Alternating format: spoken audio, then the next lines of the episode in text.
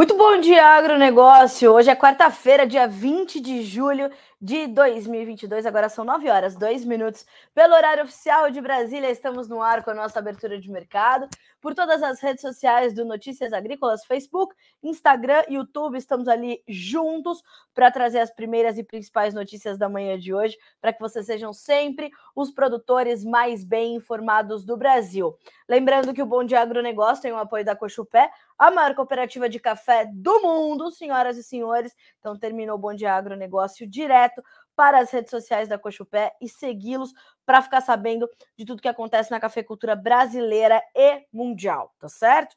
Esse é o primeiro recado. Segundo recado, temos Letícia Guimarães nos acompanhando pela redação do Notícias Agrícolas, tudo para que os seus comentários, as suas dúvidas, críticas e sugestões cheguem até mim. Letícia está ali é, acompanhando e manda para a gente de onde você está falando. Não só a sua pergunta sobre o que você quer saber e tudo mais, mas manda também sua cidade, seu estado, que a gente quer te ouvir, quer saber até onde estão chegando as nossas informações. Terceiro recado para a gente começar efetivamente os nossos trabalhos por aqui.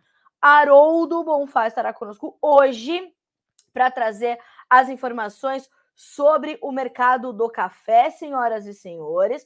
Vamos falar com o Haroldo para entender qual é a dessa volatilidade completamente intensa, acentuada. É tudo aquilo que você precisa saber para estar ainda mais bem informado sobre o mercado do café, tá certo? Hoje, então, vamos tirar as suas dúvidas. Vá mandando as suas perguntas, vá mandando os seus questionamentos, que o Haroldo vai estar aqui conosco para justamente te trazer as respostas, tá certo? Vamos falar com quem sabe mais que a gente, não é isso? Esse é o propósito deste programa, falar com quem sabe mais que a gente. Enfim, senhoras e senhores, cheguem mais e vamos juntos é, nessa próxima hora para tentar entender, então, todos esses mercados, tá certo? Ó, Letícia tá aqui dando esse recadinho, hein? Quem quer mais informações de café, fica de olho que o Haroldo tá chegando, tá certo? Vamos juntos, portanto. Bom, senhoras e senhores, antes de mais nada, vamos checar os preços, né? Vamos fazer ali a nossa rodada típica e tradicional dos preços, que é a abertura de mercado efetiva, né? E Bolsa de Chicago para começar. Temos baixas para soja, novas perdas se registram para soja. Temos aí 14 dólares e 67 centos por bushel no contrato agosto, 0,7% de queda agora. Milho, 5 dólares e 97 centos por bushel, 0,2% de alta. O trigo sobe bem também, sobe 3% agora para valer 8 dólares e 35 centos por bushel na Bolsa de Chicago. Ainda no mercado futuro norte-americano, Bolsa de Chicago para os derivados da soja. Alta no óleo, 0,6% de ganho no primeiro contrato, que tem 59 dólares e 86 centos, perdão, 59 centos mais 86 por libra peso. E no farelo de soja, a baixa é de 1,07% para a primeira posição ser negociada a 387 cents e 40 por tonelada curta, tá? Então temos um dia aí misto para o complexo soja, mas ainda assim temos um, um dia bastante claro de mais volatilidade para as commodities, senhoras e senhores, tá? Não dá para ser diferente. Nós temos uma mistura ainda entre os fundamentos e o mercado financeiro que acomete todos os mercados, né? Isso é inevitável que aconteça e vem se refletindo, portanto, na Bolsa de Chicago. Para a Bolsa de Nova York, a situação é bastante semelhante nós temos para o café, vamos abrir aqui o tempo real, nós temos para o café novas baixas sendo registradas, o primeiro contrato 2 dólares e 15 mais 18 por libra peso, caindo 0,6% agora, o açúcar 1800 mais 79 por libra, uma baixa de 0,3%, no algodão pequena alta depois da despencada de ontem, né, subiu forte na segunda, caiu forte ontem, Hoje, na estabilidade, 0,7% de alta, 92 centos mais 98 por libra peso. No petróleo, dia negativo, tá? Dia de queda. O WTI tem 99 dólares e 28 centos por barril, caiu 1,5% agora. Nós temos então uh, para o Brent, que é referência para a Petrobras, e também referência para o quadro global de oferta e demanda, 105 dólares e 87 centos por barril, uma perda de 1,4%, tá? Para o petróleo.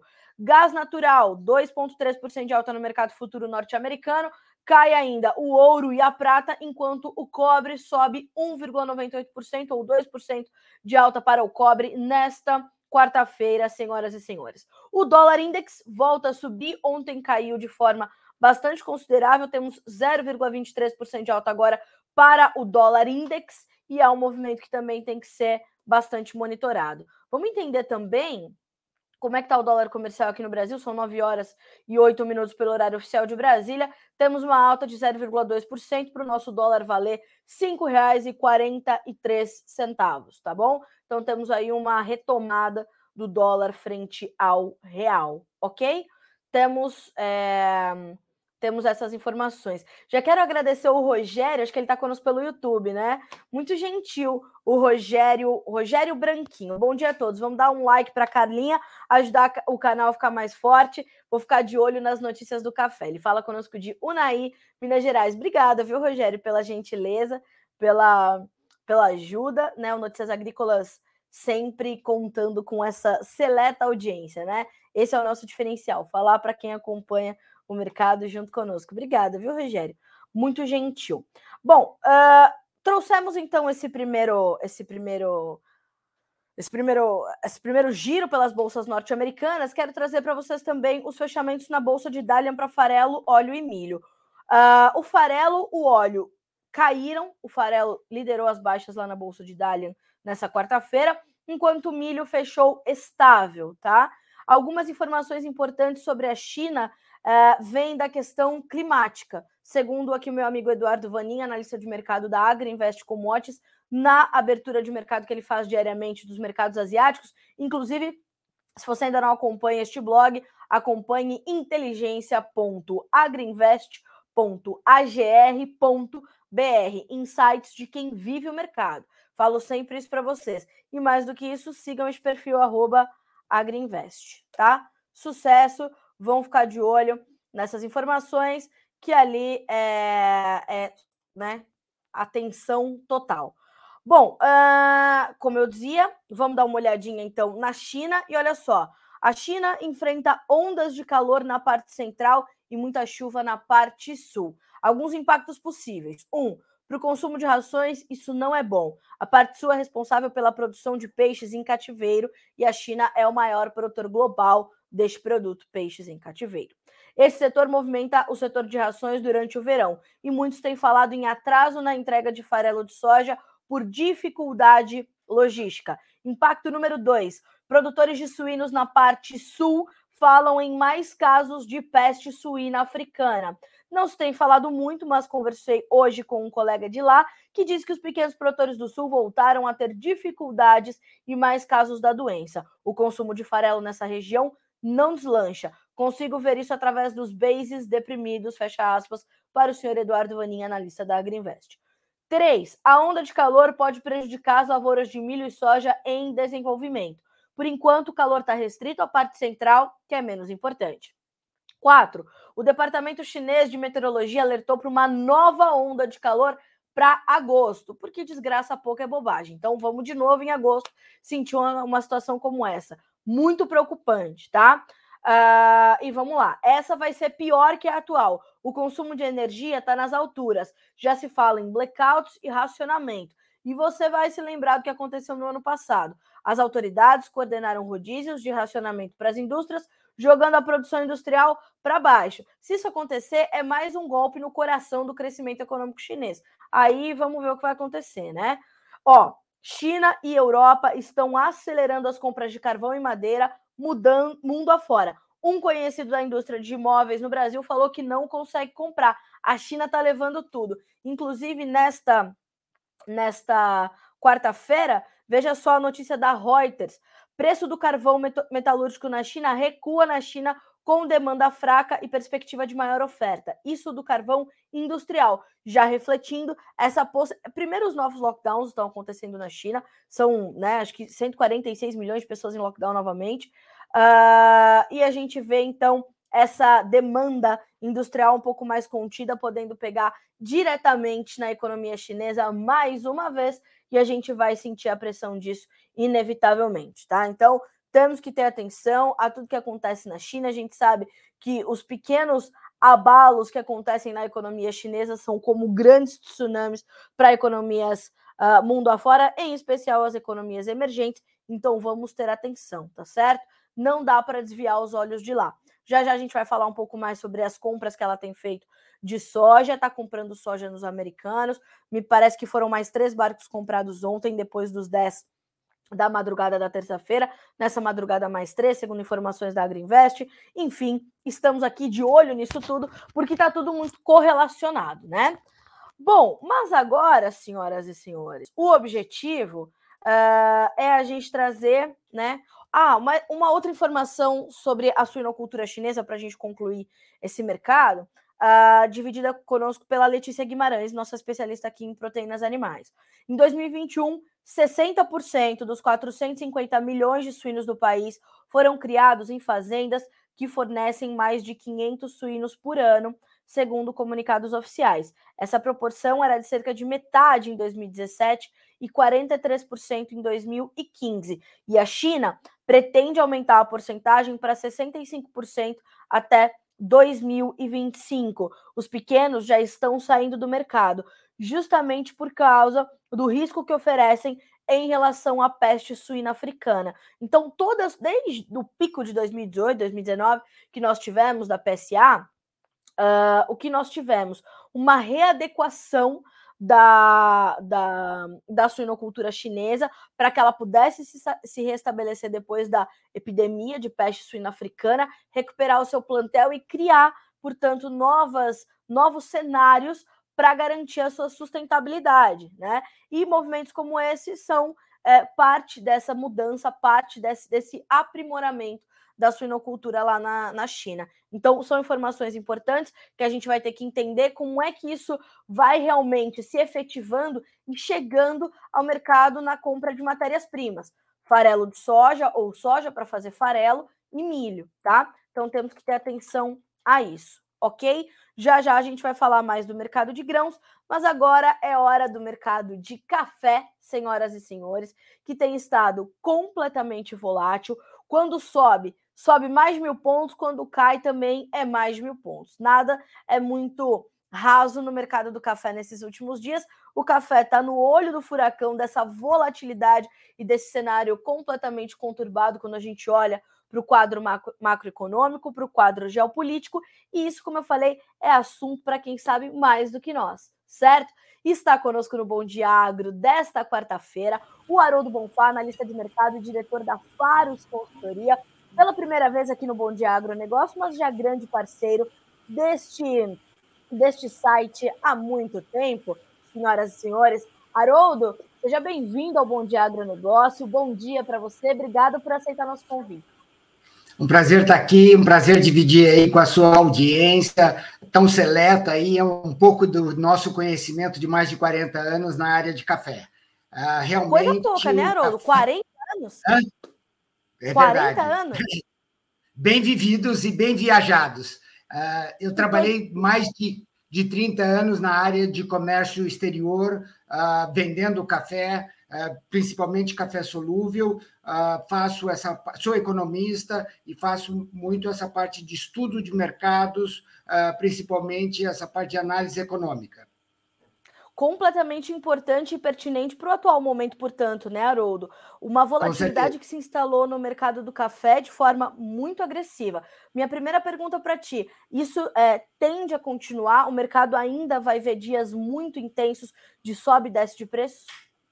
É, de uma maneira, isso é muito bom, né? Realmente, uh, essa volatilidade, o mercado apostava em 2,50, a questão de 15 dias atrás, ele foi a 1,94. Nós estamos falando do mês de setembro em Nova York, para o Arábica.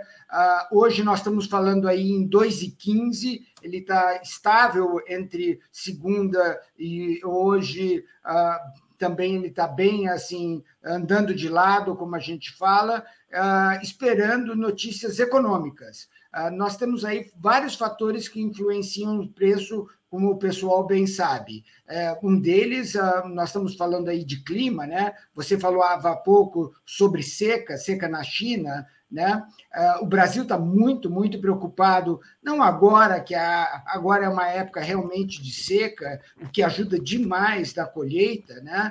Uh, mas nós estamos aí preocupados o que acontecerá em setembro, outubro, que são as épocas das chuvas, das floradas, e que isso impacta demais na determinação da safra 23-24. Agora, Haroldo, o mercado já está efetivamente olhando para isso, ou neste momento tem dado mais espaço, talvez, a essas informações que chegam desse, desse cenário macro, desses temores de recessão, dessa, dessa possível ou deste possível comprometimento à demanda por café? Como é que o, o, o ativo café está sentindo todas essas questões e essa divisão entre fundamentos e financeiro?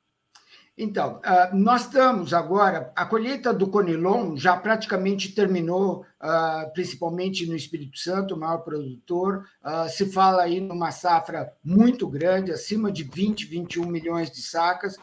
O governo, a Conab, não admite esse número, fala em números muito menores.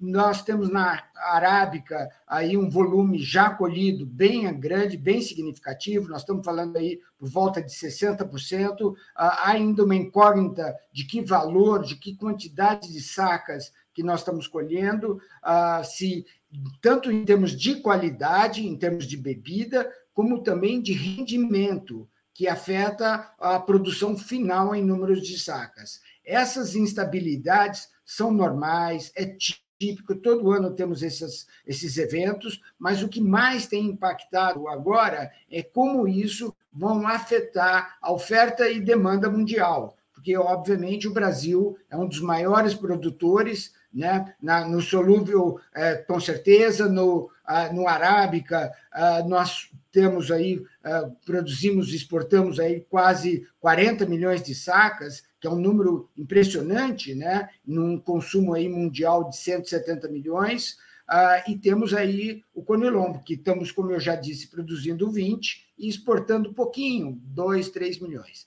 E esses números impactam, uh, na, na, como eu já disse, nos preços. E eles têm toda uma correlação, não só com o volume e com o preço que vai ser comercializado lá fora. É, é, bem, é bem importante da gente entender, porque justamente o produtor brasileiro, o cafeicultor brasileiro, está muito atento a esse movimento e a, justamente a essas reações dessas, desses quadros que você detalhou para avançar ou não com as suas vendas, né, Haroldo? A gente precisa entender uh, se o mercado vai realmente definir um caminho ou não, para que o produtor também possa uh, tomar as suas decisões. Como é que você está sentindo o cafeicultor brasileiro nesse momento, Haroldo?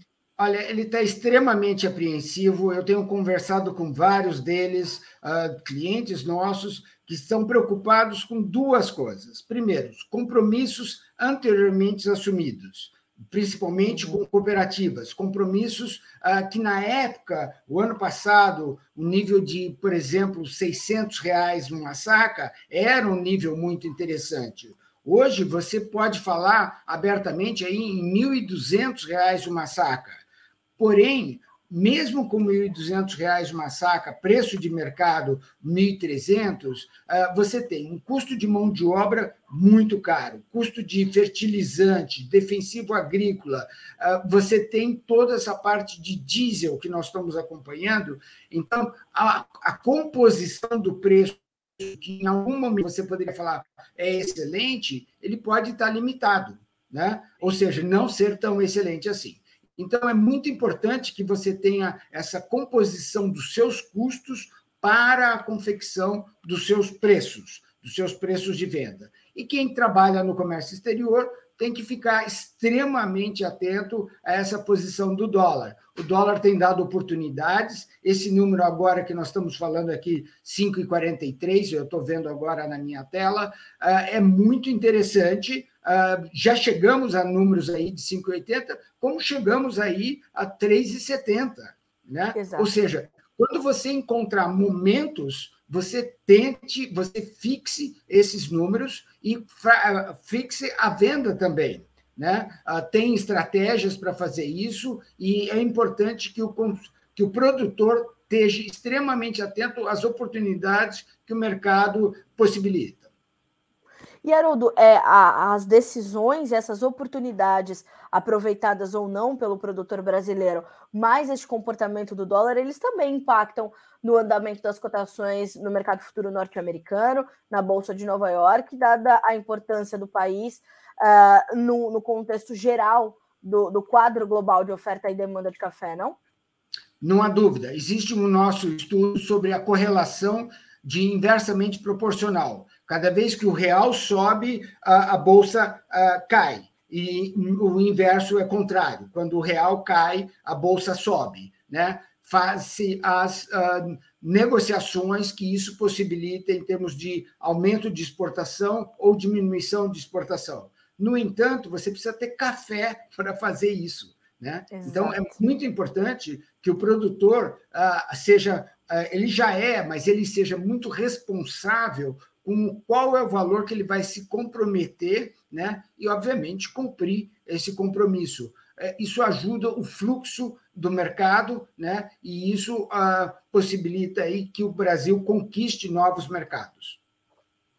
Como é que está justamente essa conquista, Haroldo? Como é que a gente está é, ampliando o nosso acesso? Ou neste momento a gente está também num momento mais contido de expansão por conta dessa oferta é, de um lado incerta, de outro lado apertada, de outras safras?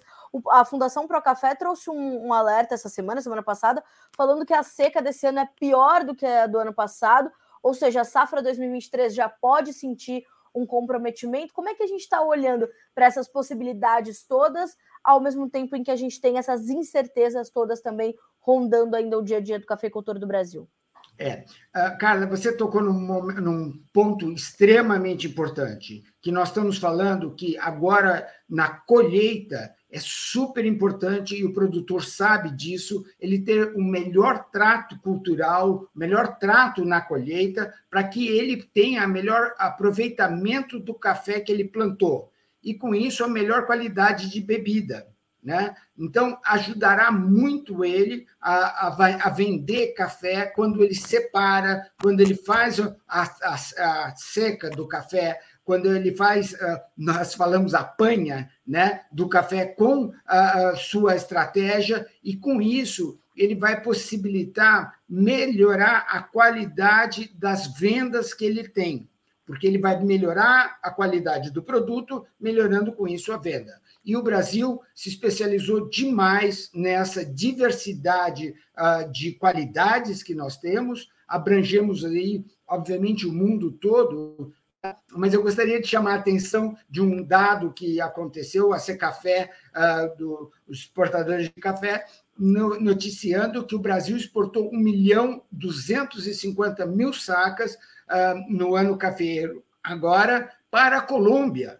Ou seja, ele é um concorrente nosso, possibilitando, dizendo assim: o Brasil tem café competitivo, e esse café, em vez de ir para a Colômbia, por exemplo, poderia ir com o mesmo valor né, colombiano para, por exemplo, os Estados Unidos, que é um grande consumidor. E não acontece isso. O café colombiano tem um prêmio de, no mínimo, 60 centes a mais do que o café brasileiro é histórico, tem milhares de razões para explicar sobre isso, é, é, demandaria aí muito tempo. Mas o importante é essa colocação. O Brasil é um expert em produzir diversas qualidades, o produtor ele é muito atento a isso e tem que continuar para valorizar o seu trabalho e, com isso, ter maior rentabilidade e um retorno ao seu investimento aí que durou mais de um ano essa relação do, do café brasileiro com o café colombiano, ela realmente ela rende um bom dia agro inteiro só para a gente tratar dessa relação. Mas é importante a gente trazer para esse debate, Haroldo, esse acontecimento, porque a gente olha que o resultado do que a gente vê é, de alguns anos, né, desde 2018, 2019, quando a gente começou a sentir os impactos ali da guerra comercial entre a China e os Estados Unidos. Depois veio a pandemia, depois veio a guerra entre a Rússia e a Ucrânia, que está prestes a completar cinco meses, e a gente percebe que as cadeias de abastecimento, de produção e de abastecimento, estão completamente desorganizadas e se redefinindo. Né? O Brasil se despontou com uma como uma origem importante para exportar trigo, enquanto somos um dos maiores importadores globais.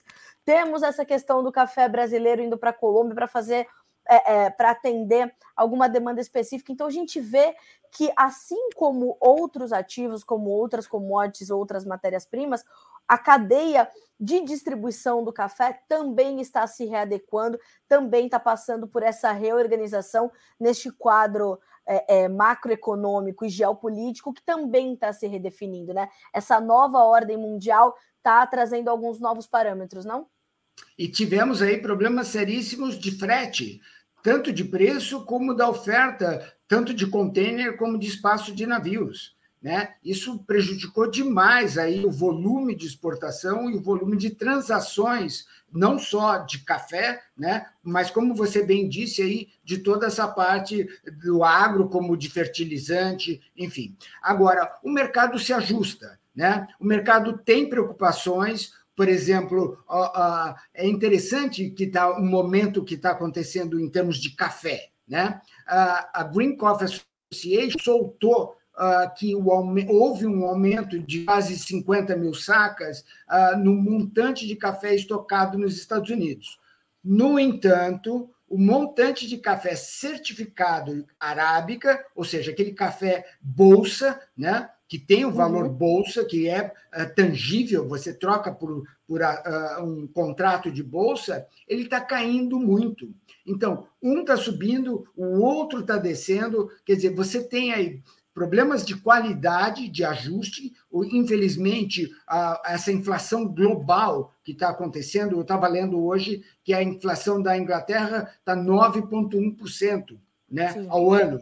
Quer dizer, eles não estão acostumados, infelizmente o Brasil está, eles não estão acostumados a esse preço e o poder de compras dele diminui muito. Diminuindo o poder de compra, ele altera a, a composição da cesta dele de alimentos, por exemplo né? para ele se adequar a uma menor renda. E com isso ele faz essas trocas e no café a mesma coisa. E nós uh, temos aí, um, passamos aí pela pandemia com um aumento também de volume de consumo de café, porém cafés diferentes. Né? Porque você ia muito menos a uma cafeteria, a um restaurante, ou nem ia, né? e por, com isso você tomava o seu café em casa e tomava aí um café diferente. E com isso, essa toda essa alternação de qualidade e quantidade fez com que toda essa logística fizesse tivesse muito impacto com essa parte econômica, como você bem acabou de dizer.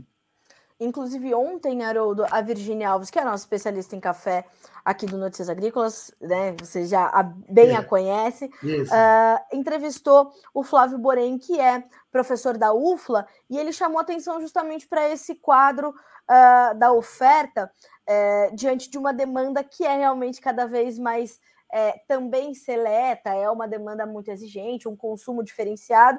E o Flávio dizia, dizia o seguinte: apesar das irregularidades climáticas, Brasil tem total capacidade de entregar cafés de excelente qualidade na safra 22. Isso também vai ser determinante para manter a nossa competitividade, né? Na dúvida. E, e outra coisa que, é, que, que eu acho: o Brasil compete com todos os tipos de café.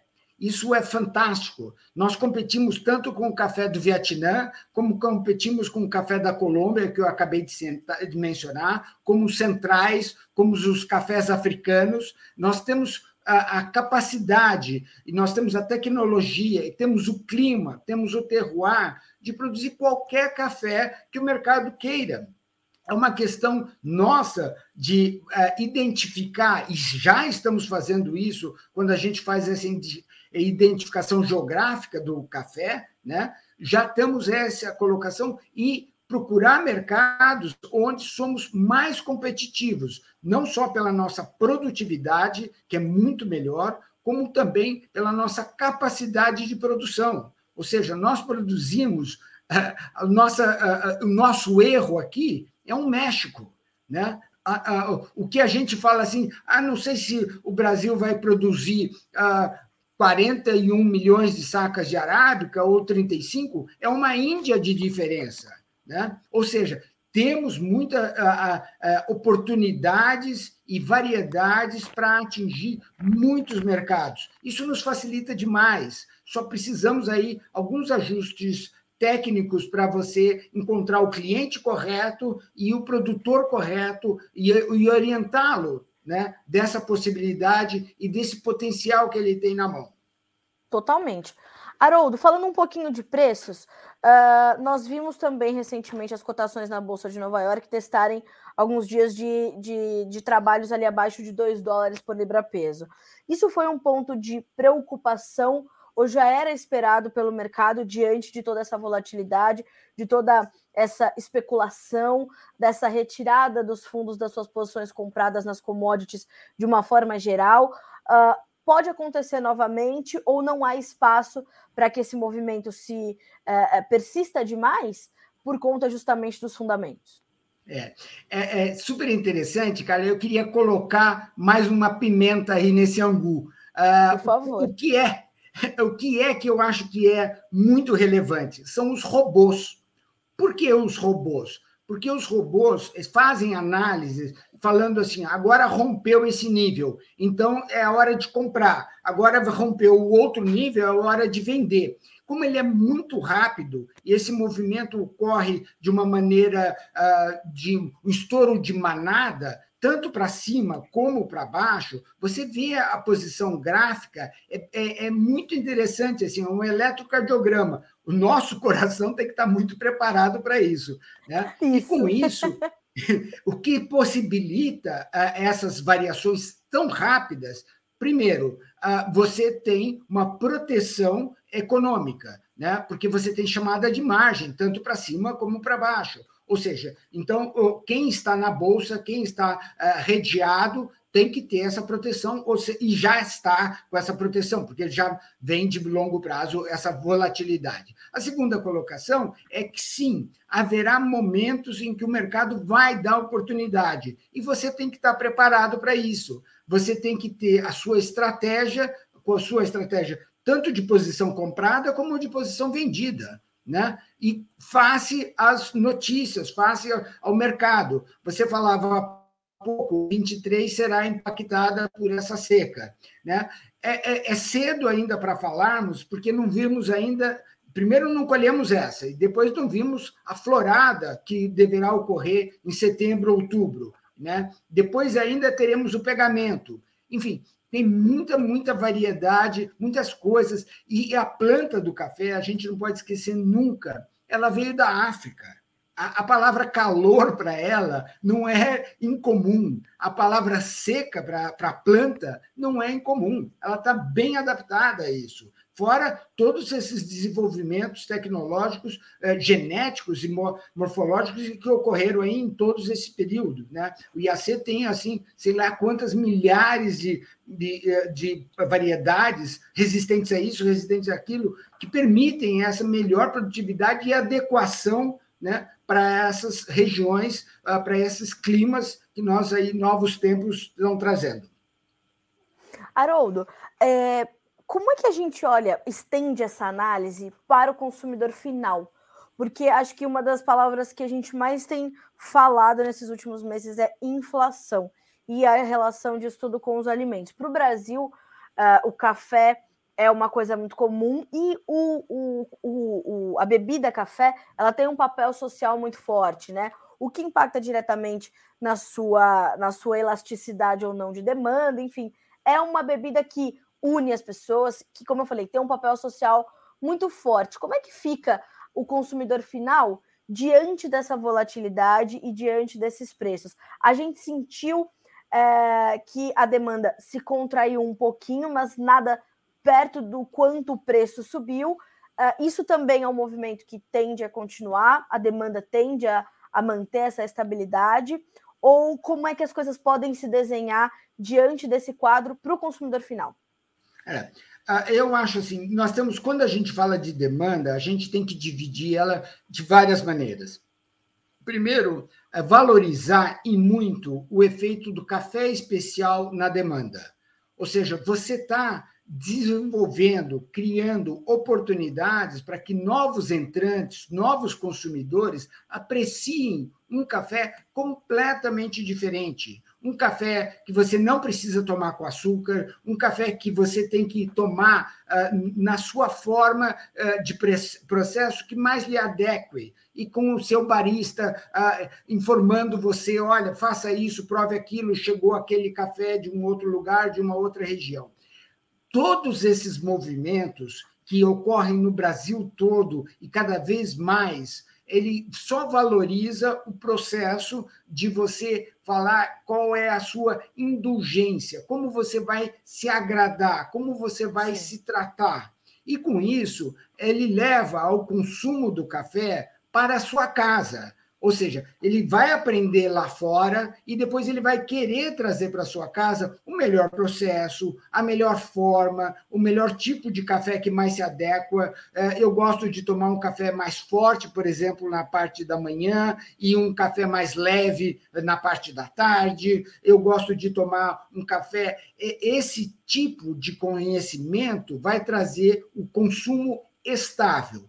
Como que isso afeta no preço? É como tudo na vida. Quer dizer, quando o preço está muito alto da carne, você fala assim: olha, em vez de comer todo dia, vou comer então frango, vou comer eh, carne de porco, vou comer peixe, eu vou balancear, mas você vai ter essa proteína. O mesmo ocorre com o café. Né? Você fala assim, bom, então esse mês eu não posso comprar uh, três pacotes daquele, mas eu posso comprar um e dois do outro. Né? E com isso continuar o consumo e continuar o seu prazer. O que o produtor tem que fazer, na minha opinião, né? é aquilo que eu já havia mencionado. Diversificar o seu processo de colheita, valorizar a, a, a, o seu tipo de café, padronizá-lo, né? e com isso ofertar ao mercado os seus diferentes tipos. Né? Numa mesma propriedade, você tem dois, três tipos de cafés diferentes. Né? Então, com isso, você tem preços diferentes para mercados diferentes e para oportunidades diferentes. Que oportunidade? Porque a palavra crise nós vamos ver sempre, o resto da vida. Sim. Vai e volta. Né? Então, haverá momentos, sim, de uma boa apreciação de um café, mesmo que seja pouquinho. Olha, Haroldo, um grande prazer receber você aqui no Bom Dia Agronegócio. Já pode anotar aí na tua agenda que mais vezes será solicitado para estar com a gente. É, é, sempre bom a gente trazer essa análise mais ampla, né? Dar uns dois passos para trás para entender o cenário de uma forma geral, amarrar as pontas e fazer essa costura para entender por que tudo isso, né? Por que, que a gente está vivendo esse momento tão intenso para os mercados? E o que eu acho que. Aí eu volto lá na tua primeira resposta, que é algo que eu falo sempre aqui no Bom Dia Agronegócio, que é o seguinte: essa volatilidade, esses vales e os topos do mercado, do mercado, ele dá muita oportunidade para compradores ou vendedores e um dia da caça ou no caçador. Graças a Deus que a gente trabalha com commodities, que é o que nos traz essa previsibilidade, né? O próprio nome já diz, mercado futuro. Então, o negócio é ter planejamento comercial, é ter gestão, para aproveitar que até nos vales do mercado as oportunidades aparecem, né, Haroldo? Não há dúvida. É, olha, eu agradeço demais, Carla, um prazer estar aqui. Estava acompanhando os seus ah, noticiários anteriores. É, essa difusão de informação, de conhecimento é fundamental para a tomada de decisão é você trocar o conhecimento é a nossa função. Nós temos esse compromisso social de difundir um pouco daquilo que a gente conhece e abrir a cabeça, a mente das pessoas para novas alternativas, novas uh, oportunidades e, com isso, poder viver melhor e bem. Né? Obrigado, agradeço claro. a todos aí e sucesso. Olha só, Haroldo, para a gente finalizar com chave de ouro a nossa conversa, a Judite Souza disse o seguinte: maravilhosa essa reflexão sobre o consumo final do café. Eu tenho buscado cada vez um melhor café para o dia a dia. Muito bom. Conhecimento bom é conhecimento compartilhado, né, Haroldo? Bem-vindo ao Bom Dia Agronegócio. Volte mais vezes, viu? Bom dia, estamos sempre às ordens e um prazer colaborar aí com vocês e o sucesso aí no seu trabalho. Viu? Obrigado. Obrigada. O mesmo te desejo. Boa quarta-feira para você, meu amigo. Até a próxima. Um abraço. Até mais. Outro. Até mais. Senhoras e senhores, o grande Haroldo Bonfá, analista e diretor de mercado da Faros Consultoria, sempre bom agir. Como eu falei, gente, vá buscar saber com quem sabe mais que você, né?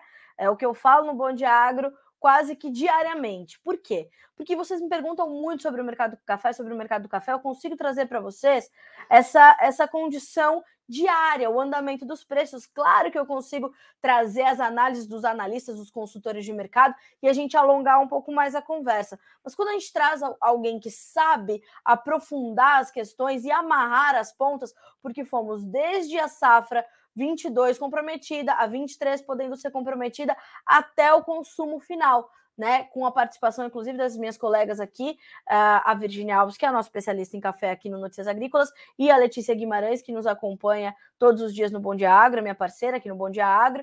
Então, assim, o objetivo é realmente a gente levar informações que serão suficientes para vocês tomarem boas decisões. Para o café, a situação de, de, planejamento comercial, de estratégia de gestão de rede, de barter, de, de, mercado de opções, ela é a mesma quando eu bato muito nessa tecla aqui, às vezes para soja, ou às vezes para o milho. Né? E o mercado de café, que está num momento completamente agressivo de volatilidade, vai exigir esse mesmo planejamento de ti. Então, assim, participe do mercado com uh, consciência, tá? Comercialização consciente. Eu trabalho muito com isso aqui sempre. Né? Eu falo muito sobre isso aqui no Notícias Agrícolas, um dia sim, o outro também. Se você chegou agora há pouquinho, já já essa entrevista completinha do Haroldo Bonfá vai estar disponível para você no Notícias Agrícolas, tá certo? Para você assistir no momento que for mais oportuno, ou se você quiser revisitar essa entrevista e ouvir novamente toda a análise do Haroldo, as perspectivas que ele trouxe para o mercado do café, completamente importante.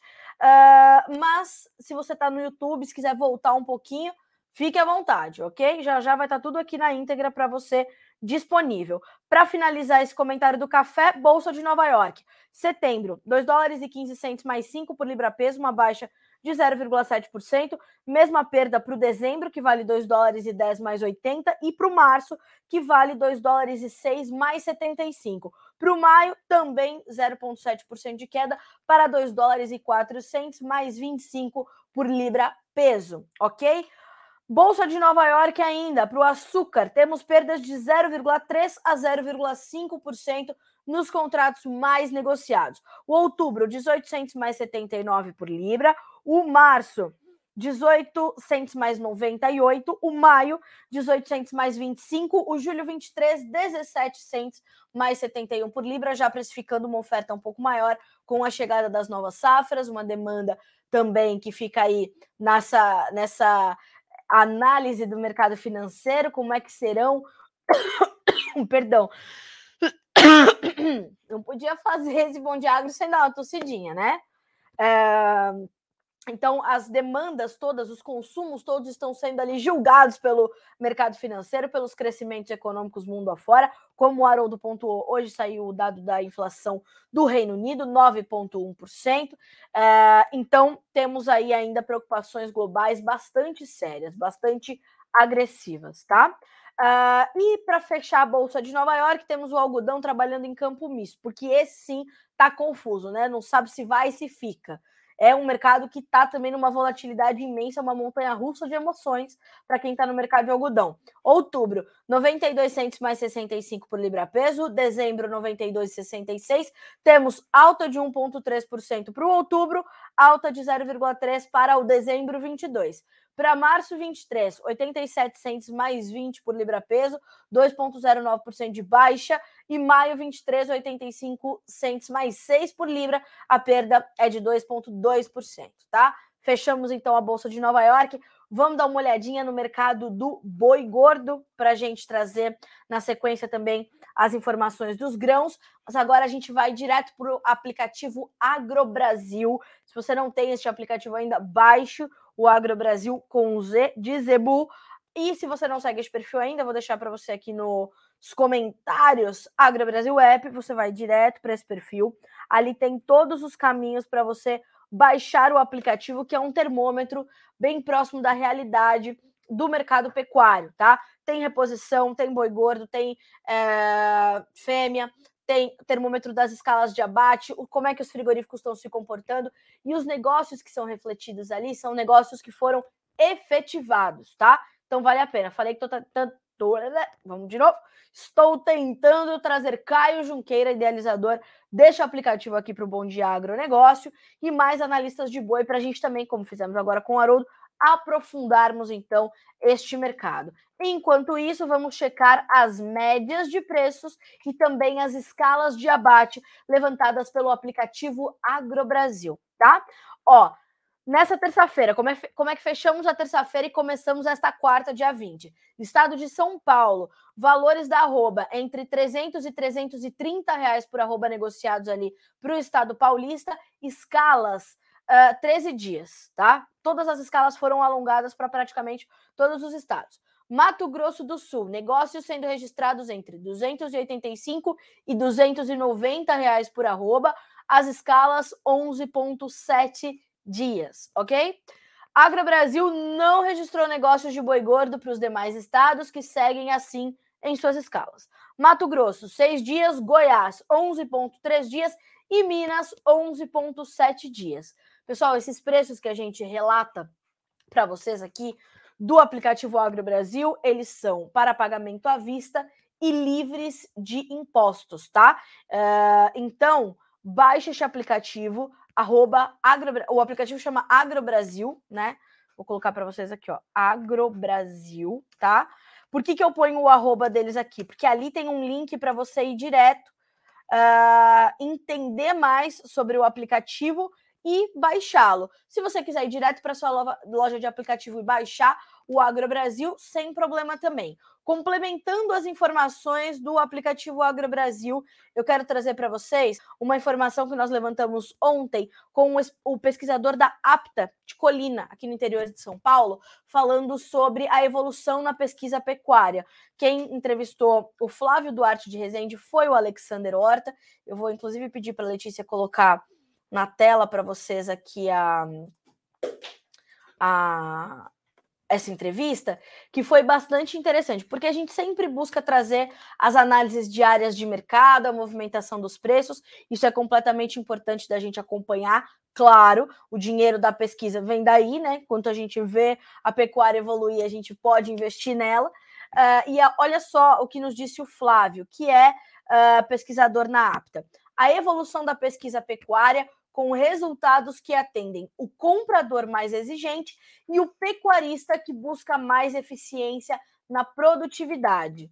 A APTA vai realizar um dia de campo para disponibilizar essas pesquisas e debater os temas ligados à produção brasileira de pecuária. Vale a pena você revisitar então essa entrevista do Flávio para checar essas informações, tá certo?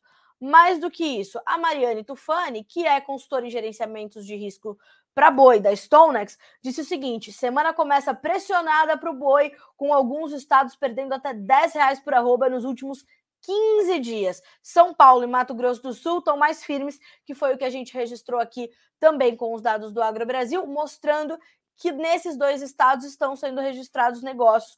Por isso que Minas, Goiás e Mato Grosso não vão com a mesma força aparecendo, porque Mato Grosso do Sul e São Paulo estão mais firmes no preço, tá? Uh, vamos dar uma olhadinha na B3, né? Como é que estão os preços do boi gordo na B3. Dá uma olhadinha. Vamos abrir aqui. Então, logo a tecnologia pare de mandar em nós e nos permita que a gente mande nela, eu consigo mostrar para vocês agora, viu? A 66 funcionou. Agosto, R$ 320,40 por arroba. Setembro, R$ 324,35, uh, ambos perdendo meio por cento agora. O outubro, 325 reais por arroba e uma baixa de 0,8%. E para o novembro, R$ 327,50, queda de 0,7% também, ok? Então, dia negativo para os preços do boi gordo no mercado futuro brasileiro, na B3, a nossa bolsa aqui no Brasil. Vocês viram que eu trouxe uma representante, né? Ali do, do mercado pecuário. Ali, ó. Aqui. Viram? Irmã da Celeste. Quem acompanha o Bom Dia Agronegócio sabe quem é a Celeste, certo? E aquela ali é a irmã dela. Que aí estão para nomes. Vamos jogando, né? Querem mandar sugestões de nomes para a nossa nova integrante aqui do Bom Dia Agronegócio, nossa vaca fofa, bochechuda, fiquem à vontade, tá certo? Estou aceitando sugestões. Vamos lá. Uh, Vamos falar de grãos agora? Antes disso, eu vou fazer o quê? Vou passar pelos nossos comentários, uh, porque tem bastante gente nos pedindo informações sobre o mercado de milho, sobre o mercado de soja, né? Como tradicionalmente acontece. Então vamos lá. Bom dia, Letícia, tudo bem? O que você me fala sobre o mercado de milho? Cai mais o preço? A Leila nos perguntando. De agro, determin, determinadas do agro. Adorei esse perfil, hein? Determinadas do agro. Achei sensacional. Bom dia. Meu amigo Diogo Oliveira, de Poços de Caldas, Minas Gerais. Bom dia, Brasil. Bom dia, Carlinha. Se você não segue esse perfil ainda, arroba DNA do Leite, quer saber sobre gestão, mercado, preço, captação, tecnologia, pesquisa? Esse aí é o perfil para você seguir, arroba DNA do Leite, tá? O Elvis de São Paulo, capital, sempre conosco, o Elvis Teles. É, Elvis Teles. Uh, o Anderson Cardoso Agro, bom dia. Como interpretar esse mercado de grãos com esse sobe e desce da B3? É uma tristeza, né? Vamos falar sobre isso já já, tá? Uh, a Vanessa Fernandes Vieira também, minha amiga, nos mandando bom dia. A Tayama nos mandando bom dia. Dona Eliana, bom dia. Agro e bom dia, Carla Mendes. Meu amigo Márcio Fagundes, lá de Curitibano, Santa Catarina, bom dia. O Guilherme Oliveira, oi. Oi, Guilherme. Dona Neuza, lá da Zona Leste, bom dia. Tayama, bom dia, Carlinho. Obrigada pela reportagem, muito boa. Você é do café, né, Tayama? Obrigada, viu? Silvanir Costa, bom dia, Carla. Silvanir de São Miguel do Iguaçu, Paraná. Você saberia me responder se com a falta de milho que tá, uh, porque os preços no Paraná estão caindo demais. Vamos falar. O Márcio Fagundes já quer que a gente chame a vaquinha bochechuda de malhada. Achei um bom nome. Tô gostando. Vamos nessa. Bom, uh, vamos começar pelo Mexica. A Letícia é sensacional. Já mandou aqui que tem que chamar Chica a vaca. Vamos pensar nisso. O João Batista tem um cavalo, né? Que é o Red, mas o cavalo do João é igual o cavalo branco de Napoleão. A cor é um acontecimento. A minha vaca, ela já é mais ali, mais tranquila. Mas enfim, a vaca tá ali. Aí, ó, eu quero comprar uma terneira de, da Celeste. Vamos negociar, Márcio. Vamos negociar. Pessoal, vamos começar pelo. Pode ser chica malhada, né? Aqui da minha cabeça na, na, na, vaca, mas enfim, vamos lá. Um, olhando, vamos começar com o mercado de milho, assim a gente consegue responder os colegas que estão pedindo aqui estas informações. Pessoal, Primeira coisa, o mercado de milho, neste momento, é um momento sazonal de pressão sobre os preços. A nossa segunda safra está chegando, a gente vinha de estoques apertados, vem, a gente vem de três quebras de safra de verão, mas a segunda safra teve uma área recorde de plantio e apesar dos problemas de produtividade, que são realmente muitos não só ocasionados pelo clima, mas também por ataque de praga, por ataque de doença. Ontem, o DERAL, Departamento de Economia Rural do Paraná, trouxe uma nova revisão para baixo das lavouras, da qualidade das lavouras de milho e da produtividade. A gente tem a oferta chegando efetivamente ao mercado. Meu amigo que me perguntou aqui foi o Silvanir, né? Então, Silvanir, a gente tem essa sazonal pressão sobre as cotações neste momento. Então, os preços do milho vão sentir a entrada da nossa segunda safra, que é uma entrada acelerada. A nossa colheita está adiantada em relação ao ano passado, em relação a, aos anos anteriores, tá? Então, essa chegada da nova oferta traz esse efeito no mercado, esse efeito até psicológico, porque a gente tem uma oferta de milho restrita, a gente tem uma demanda forte, principalmente na exportação. O nosso milho está muito demandado, mas a gente tem essa pressão. Mais do que isso, as baixas que são registradas no mercado de Chicago, elas vão refletir na B3, que são uh, o, que é o andamento dos nossos preços aqui uh, no Brasil né, no nosso mercado futuro, que é a B3. Então, a gente tem essa combinação de coisas. Mais a volatilidade do dólar, embora o dólar esteja na casa de 5,40, a gente tem essa volatilidade toda, então a gente está nessa situação. Então, senhoras e senhores, é um momento de pressão para os preços do milho e de eventuais altas, porque podemos ter problemas com o clima lá nos Estados Unidos, temos problemas nas safras da Europa nesse momento, temos a guerra da Ucrânia e da Rússia ainda em andamento, o que mantém essa oferta também represada de milho ucraniano que poderia estar no mercado, mas com as notícias da possibilidade de um corredor de exportação desses grãos, também há uma pressão. Então, vamos começar vendo as cotações em Chicago. Nesse momento, próximas da estabilidade, mas do lado negativo da tabela. Setembro, 5 dólares e 95, dezembro, 5 dólares e 92, março, 5 dólares e 98, maio, 6 dólares e 1 cento por bushel. Nós temos perdas que vão de 1 ponto e meio a 3 pontos e meio. São baixas até tímidas e contidas. Vamos olhar para B3, vamos chegar lá. Milho na B3, perdas que variam de 0,3% a 0,4%, acompanhando Chicago. Porque se a gente olhar para o dólar, o dólar sobe 0,3% para valer R$ 5,44 por bushel. Uh, R$ 5,44 agora, tá? Setembro, R$ 85,05. Novembro, R$ 87,31. Janeiro, R$ 89,49 Março, R$ 90,20. Vejam aonde eu queria chegar. Nessa condição de vencimentos mais alongados com preços mais altos, o que mostra que a nossa exportação deve fluir bem, deve, devemos terminar 2022 com um bom volume de milho exportado, ao contrário do que aconteceu em 2021, quando não tínhamos milho para exportar. Temos um mercado muito demandado e temos esses estoques que vieram já apertados. Então a gente tem uma perspectiva de preços que ainda remuneram o produtor adequadamente. Deixa eu ver se eu consigo puxar para vocês aqui a última análise do mercado interno do Vlamir Brandalize, consultor da Brandalize Consulting, mais conhecido neste mercado como Vlamito, né? Só isso. A experiência do homem é gigantesca, né? Então vamos falar aqui das informações do Vlamir. Aí a gente consegue trazer esse cenário também, viu, Silvanir, mais amplo. A Cláudia não gostou de Chica. Então, se Chica é horrível, vamos mudar o nome da vaca. Não queremos Chica, então. Ok. Vamos buscar aqui uh, a análise do Vlamer, tá? Para entendermos como é que está o mercado de milho, o, a fluidez dos negócios por aqui, certo? Fora este momento de pressão. E vamos trazer um analista de mercado de milho, né, para vocês. Aí a gente consegue é, aprofundar mais essas informações. Fora acompanharem diariamente uh, as análises de Guilherme Dorigatti, né? As notícias de Guilherme Dorigatti, nosso especialista aqui no mercado de milho. Olha só, Silvanir e amigos. Colheita avança e mercado tem dia de queda forte em Chicago, respingando no mercado interno, que pagava menos nos portos e assim poucos negócios efetivados. O mercado de milho teve olhando para Chicago, que novamente nessa terça-feira e pela terceira terça-feira tivemos queda e liquidação dos grandes investidores empurrando as cotações para baixo e tirando os ganhos que havíamos conseguido na última segunda-feira. Assim, sem o apoio externo do dólar, ontem o dólar fechou em queda, uh, tínhamos queda nos portos, onde os níveis recuaram frente ao dia anterior, estavam entre 84 e 90 reais por saca, sendo que o contrato mais curto pagava o menor nível e o dezembro pagando esses 90. Então, as referências nos portos foram reduzidas, o que vai liquidar menos também no interior. A paridade de exportação está mandando no mercado de milho agora, tá?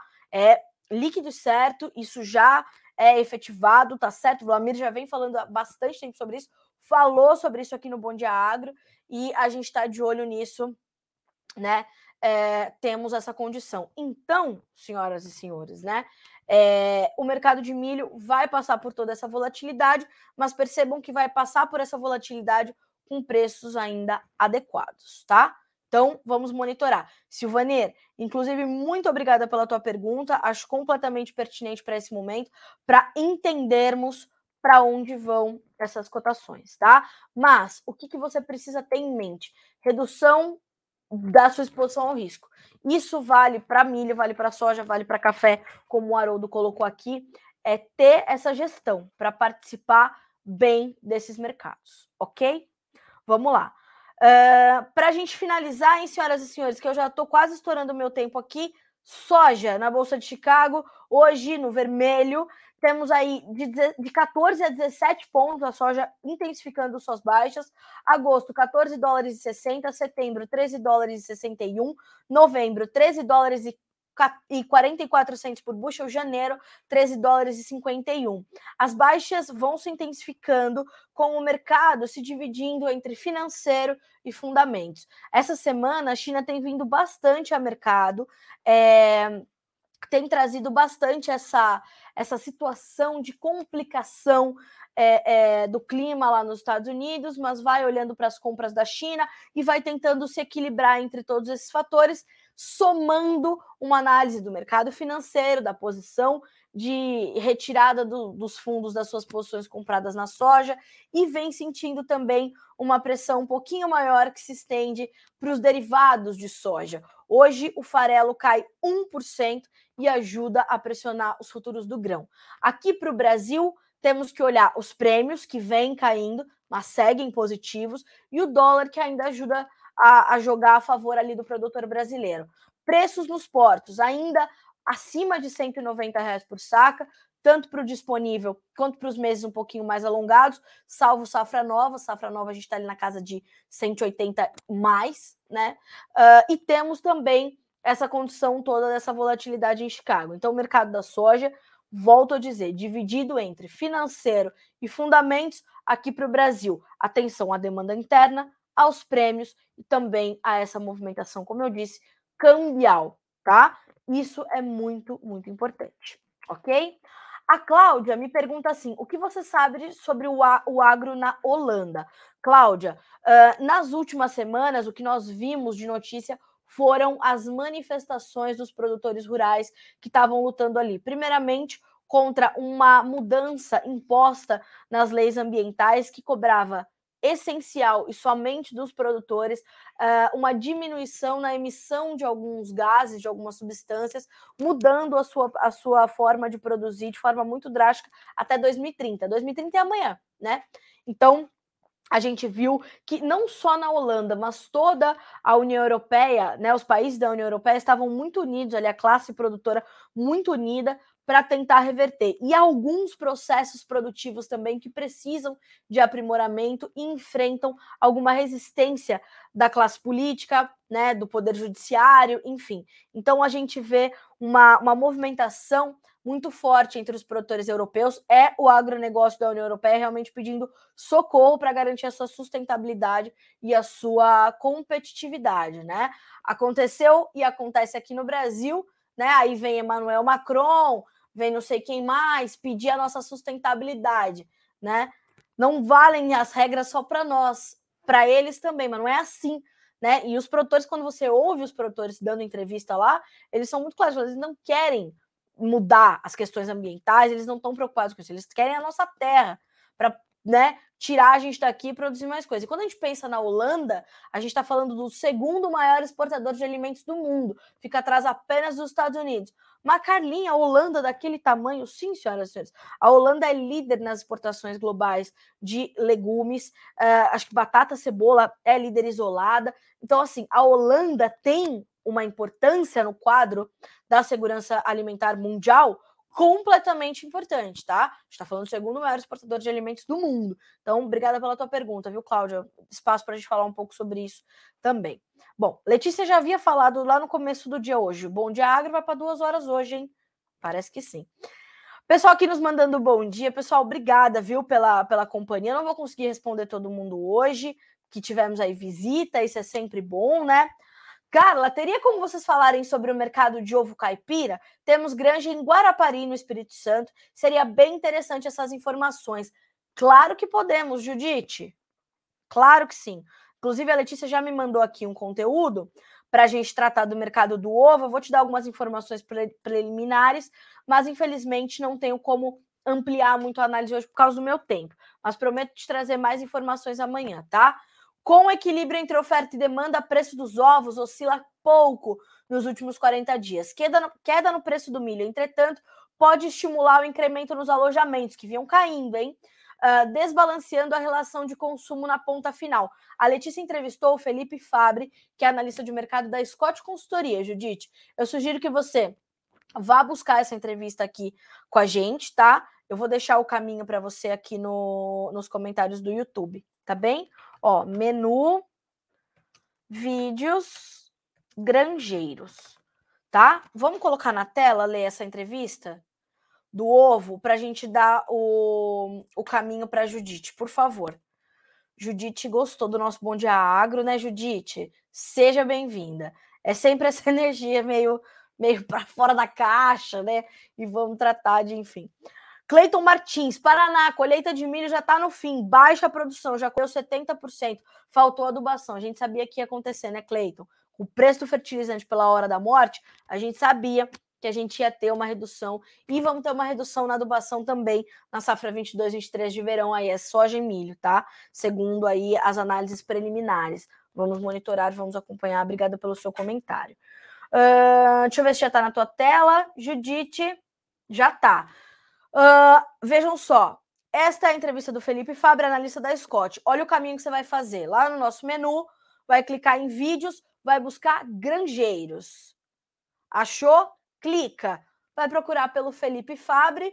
Sucesso. Olha aí a carinha dele. O título é Mercado de Ovos. Vai ouvir essa entrevista quando você puder, Judite, para ficar inteirada sobre tudo que está acontecendo nesse mercado. Fechado? Ah, e é verdade o que o Pazini Agro está me falando aqui, ó. Holanda lidera o Farms Here, Forest There. O que, que é isso? Aqui produzimos eles que é, é, é, preservem as suas florestas lá, né? Esse, esse, esse conceito, Farms Here, Forest, Forests There, é um conceito uh, que mostra como a nossa competitividade ela ameaça os outros países, né? Por isso que somos tão cobrados por, por exemplo, o senhor Emmanuel Macron, que nunca viu um pé de soja na vida dele, dizer que não vai comprar soja da floresta amazônica. Estão entendendo? Até quem me acompanha aqui no Bom Dia Agro, quem acompanha, quem é, é, sabe o que, que é agronegócio brasileiro, sabe que a gente não planta nada na floresta amazônica, né? Então, assim, menos ainda soja. Então, há uma dificuldade de bioma amazônico, estado do Amazonas, floresta amazônica, estão me entendendo? Então, assim, esse conceito é completamente importante da gente relembrar o Farms Here, Forest There, porque aqui a gente produz, deixa que o Brasil preserve as suas florestas, né? Então, por que isso? E não é para a gente não preservar, tá, gente? 66,3% do nosso território é preservado, tá? É vegetação nativa, são dados da Embrapa, não é a Carla Mendes que está falando, ok? Sempre que falarem para você, ai, mas a União Europeia, mas o Greenpeace, você fala assim, sabe, conhece a Embrapa? Vá buscar os dados da Embrapa, vai buscar o CAR, vai entender quanto da preservação ambiental está dentro das propriedades rurais. E nada disso quer dizer que a gente não precisa melhorar e aprimorar a nossa preservação e a nossa política ambiental. Sempre podemos ser melhores, tá? Mas a nossa lei é a mais discutida, a mais rigorosa do mundo. Talvez a gente precise melhorar realmente a cobrança, melhorar as instituições, melhorar a burocracia, mas a lei, o Código Florestal Brasileiro, que este ano completa 10 anos, né? E tem um material especial para você no Notícias Agrícolas para você entender mais sobre isso, tá disponível, tá bem? É só você ver esse material e compartilha. Com quem falar para você, ah, o Brasil não preserva, compartilha esse material, ok? É isso. Senhoras e senhores, 10 horas, 9 minutos pelo horário oficial de Brasília. A gente vai terminando a nossa edição dessa quarta-feira do Bom Dia Agronegócio com algumas informações importantes. JP Morgan melhora a projeção de margens da Marfrig no segundo, no segundo TRI, mas corta preço-alvo. A NEC reduz estimativas de exportação de milho e soja do Brasil. Uh, Lavrov, quem é o Lavrov? Sergei Lavrov, relação das, é, ministro das Relações Exteriores da Rússia, diz que objetivos da Rússia na Ucrânia agora vão além de Donbás. Meu Deus do céu. Banco Central da Rússia propõe proibir pequenos investidores de comprar, comprar ações estrangeiras. Custo alto para a produção de suínos mantém atividade no vermelho, segundo a FAEP, a Federação de Agricultura do Estado do Paraná. Uh, ainda no Paraná, alta dos custos acima da inflação aperta margens dos avicultores. E tem muito mais notícias para você que nos acompanha aqui pelo Notícias Agrícolas, para que vocês sejam sempre os produtores rurais mais bem informados do Brasil. Obrigada pela audiência, pela participação de vocês. Amanhã a gente volta a se encontrar por aqui. Boa quarta-feira e bons negócios para você.